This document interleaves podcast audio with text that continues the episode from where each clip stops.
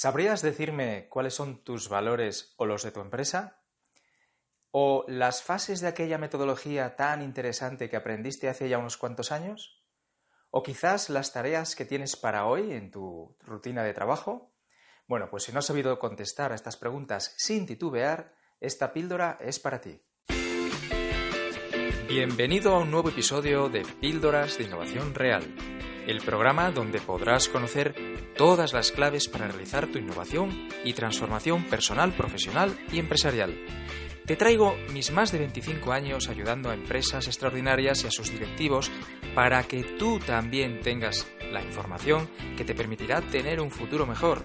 Solo historias basadas en hechos reales, solo apto para héroes honestos. Yo soy Héctor Robles. Empezamos.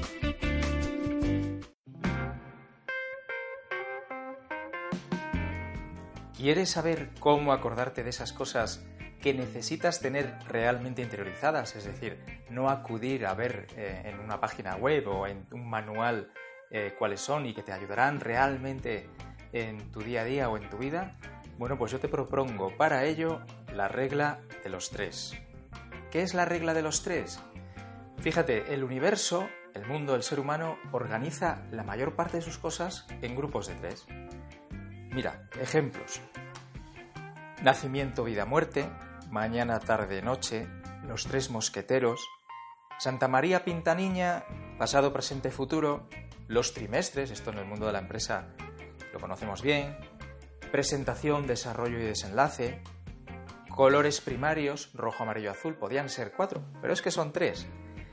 La Santísima Trinidad, la iglesia experta en marketing ya lo tenía muy claro, los tres cerditos y así podría estar siguiendo toda una mañana o una tarde. Está claro que estamos organizados en grupos de tres. ¿Y por qué es así? Porque está demostrado, está estudiado, que el cerebro retiene mejor las cosas agrupadas de tres en tres y no, por ejemplo, de cuatro en cuatro o de cinco en cinco. El salto en capacidad de retención que hay del 3 al 4 es muchísimo mayor que del 4 al 5. Es decir, de 4 a 5 retenemos un poco mejor cuatro cosas que cinco, pero de tres a cuatro retenemos muchísimo mejor las cosas, con tres que siendo cuatro, grupos de cuatro. Bien, visto que esto ya está estudiado y que el universo está organizado así, te voy a poner tres ejemplos, como no podía ser de otra manera, no cuatro, tres ejemplos de cómo yo lo aplico en mi día a día, en mi trabajo, para que veas eh, la utilidad de esta, de esta regla. Ejemplo número uno, los valores. Como sabes, ayuda a las empresas a definir su cultura, a transformarla posteriormente, etc. Para ello, trabajamos definiendo cuáles son los valores guía de la empresa. A que no te imaginas cuántos valores les pido a la empresa que se queden como valores guía. Efectivamente, muy hábil. Tres, no cuatro, ni seis, ni diez. Sin embargo, fíjate los valores que hay ahora mismo en las empresas. ¿Cuántos valores tenéis definidos en vuestra empresa? Yo normalmente lo que he visto es que la mayoría andan en torno a 5. Yo he llegado a tener empresas, clientes con 12 valores y algunas muy, muy ocasionalmente con 4. Pero 3 ninguna. Qué curioso, resulta que lo importante es 3, pero nadie tiene 3.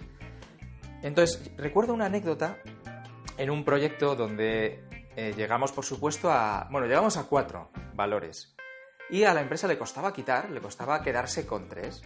Bueno, como el proyecto y el acuerdo era quedarse con tres, se quedaron con tres. Pero cuando terminó nuestra intervención en el proyecto y nos fuimos, volvieron a añadir el cuarto, eso me lo comentaron gente de esa empresa posteriormente. Yo estoy seguro que al día de hoy preguntas a alguien de la empresa cuáles son sus valores y no se lo sabe. Importante que sean tres y por eso lo, lo obligamos dentro del proyecto que nos contraten. Eh, segundo ejemplo, el mundo de la empresa. En el mundo de la empresa hay lo que ahora está muy de moda, que son los grupos de interés. Es decir, todos esos grupos, personas, colectivos que intervienen de alguna manera o interaccionan con tu empresa y eh, intervienen con ella para desarrollar la propuesta de valor, entregarla, etcétera. Claro, si empezamos a hablar de grupos de interés y yo te digo, numéramelos, pues es probable que te quede alguno en el aire, ¿no? Pues sí, empiezas con proveedores, clientes, tal, pero luego pues a lo mejor el prescriptor se te ha olvidado, eh, los que prescriben tus productos y servicios o algún otro. Lo importante no es que se te olviden o no, sino entender la función y el rol de cada grupo de interés dentro del sistema que es tu empresa.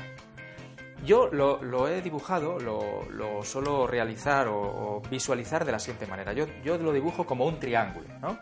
En lo que es una empresa. Dice, ¿cómo ves tú, Héctor, una empresa? Pues yo veo que una empresa es como un triángulo. Curiosamente son tres lados, tres vértices. En el vértice, en un vértice, tenemos a el accionista, que yo dibujo también con forma de dinero, ¿verdad? El accionista que a su vez pone a alguien para que dirija todo ese negocio, ¿verdad?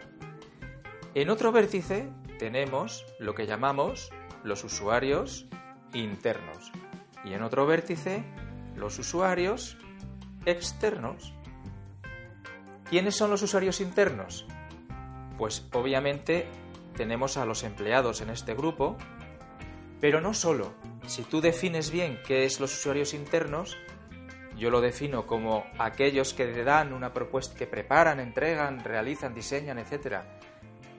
La propuesta de valor que tu empresa prepara, realiza a los usuarios externos, dentro de usuarios internos pueden estar proveedores, pueden estar prescriptores, distribuidores, colaboradores, que antes se llamaban externos.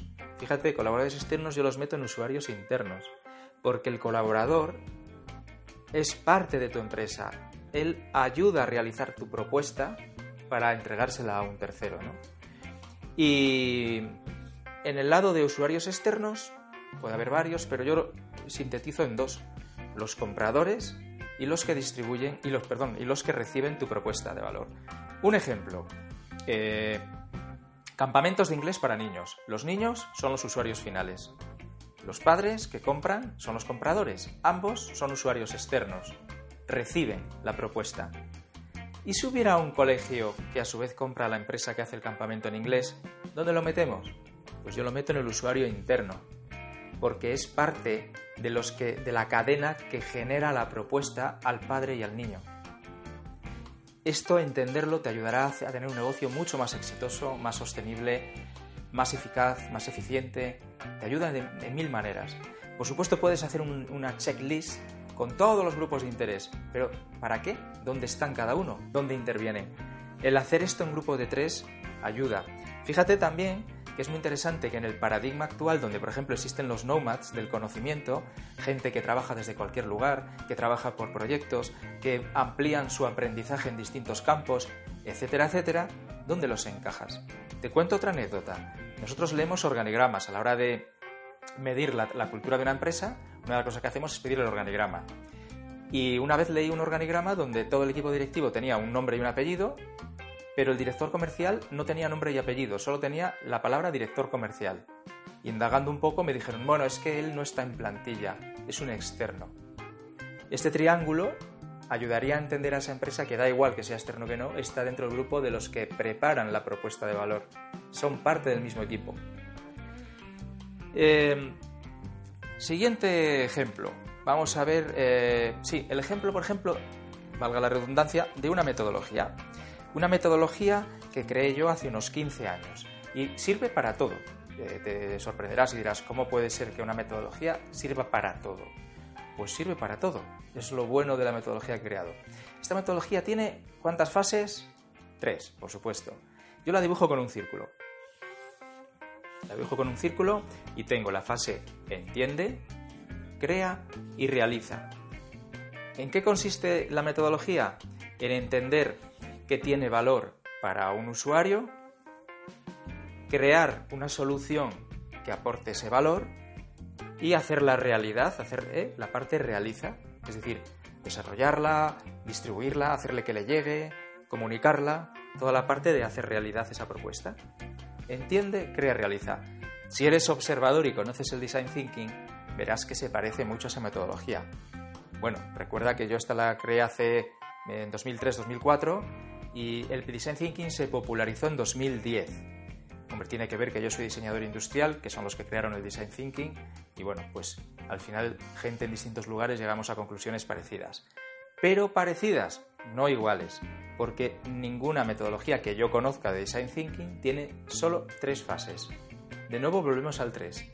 Las hay de 4, creo, seguro de 5, de 6, incluso de 7 y de 8 fases, pero no de 3. ¿Qué fases añaden una de las más populares? Pues añade, por ejemplo, el prototipo, prototipado, y añade la fase de validación o testeo. Validar una idea, hacer un test y prototiparla, es preparar un modelo de lo que tú has diseñado para ver qué reacciona y cómo funciona, si funciona o no. Vale, yo considero que el prototipo y la validación lo puedes hacer en cualquiera de las tres fases que yo propongo. Es decir, tú puedes prototipar algo para entender mejor al usuario y, validarlo, crear una solución antes de desarrollarla a nivel complejo y ya con un prototipo básico ir a ver y a validar esa solución, o justo antes de lanzarla al mercado, volver a hacer un prototipo mucho más desarrollado, más avanzado, para ver también el nivel de aceptación. Es decir, en cualquiera de las tres, el prototipo y la validación entran porque para mí el prototipo es una herramienta y la validación también es una herramienta o una subfase si quieres. Con lo cual nos quedamos con tres. Fíjate qué potente. Tres, te puede servir para todo en la vida. Entender a tu cliente, crear una solución para él y hacerla realidad.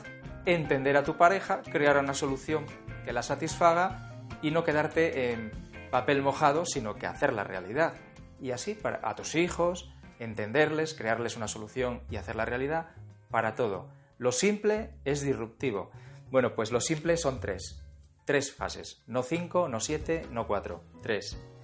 En fin, espero que, que hayas visto el valor de, de sintetizar en tres, pero probablemente te preguntes, si esto está estudiado y es verdad que el mundo está rodeado de grupos de tres, ¿por qué no todos lo hacemos así? ¿Por qué nos cuesta tanto? ¿Por qué aquella empresa que tenía cuatro valores no lo dejaba en tres? Bueno, pues sobre todo por una cosa, porque nos da miedo perder cosas. Si yo tengo que pasar de cuatro a tres, pierdo uno. Esto ocurre ya desde niños. Yo tengo un hijo que tiene ahora seis años y eh, cuando le digo, que se lo digo de vez en cuando, tienes mil juguetes y algunos desde hace muchos años que no juegas con ellos, ¿por qué no se lo damos a los niños pobres, a tus primas, etcétera? Bueno, se pone como loco. ¿Por qué? Porque lo vive como si le estuviéramos cortando un brazo, quitando algo del mismo, ¿no? Tenemos mucho apego a ciertas cosas eh, eh, desde muy niños y no nos enseñan a desapegarnos de todo esto. Entonces, cuando, cuando nos hacemos adultos, si no hemos trabajado todo esto, nos convertimos en adultos niños con el apego de muchas cosas y entonces nos encontramos a directivos que tienen eh, miedo a perder un valor. En vez de tener cuatro, pasar a tres. Pero además eh, no comprenden que no estamos quitando nada, sino que estamos priorizando, que también, eh, derivado de lo anterior, es una de las cosas más difíciles para las personas, porque viven que priorizar o confunden priorizar con quitar. No es quitar, es dejar de poner en el foco. Pero tú sigues teniendo no tres, sino 20, 50 valores. Solo que por el bien tuyo y de tu equipo, has puesto tres valores para que podáis atender a tres valores en lugar de no atender a cuatro valores. Es así de sencillo. Bueno, espero que haya sido útil la píldora de hoy, que recuerdes la, importancia y lo que puede ayudarte en tu vida, que puede cambiar realmente si empiezas a organizarte en grupos de tres. Yo soy Héctor Robles, muchas gracias por estar ahí ya sabes que la gasolina de todo esto son los likes y el compartir. Si quieres ver más contenidos de valor, no solo píldoras, sino también posts o eventos o cualquier otra actividad que hacemos, entra en hectorrobles.es y suscríbete a la newsletter donde te informo desde tu comodidad de tu casita y nos vemos en la próxima. Chao.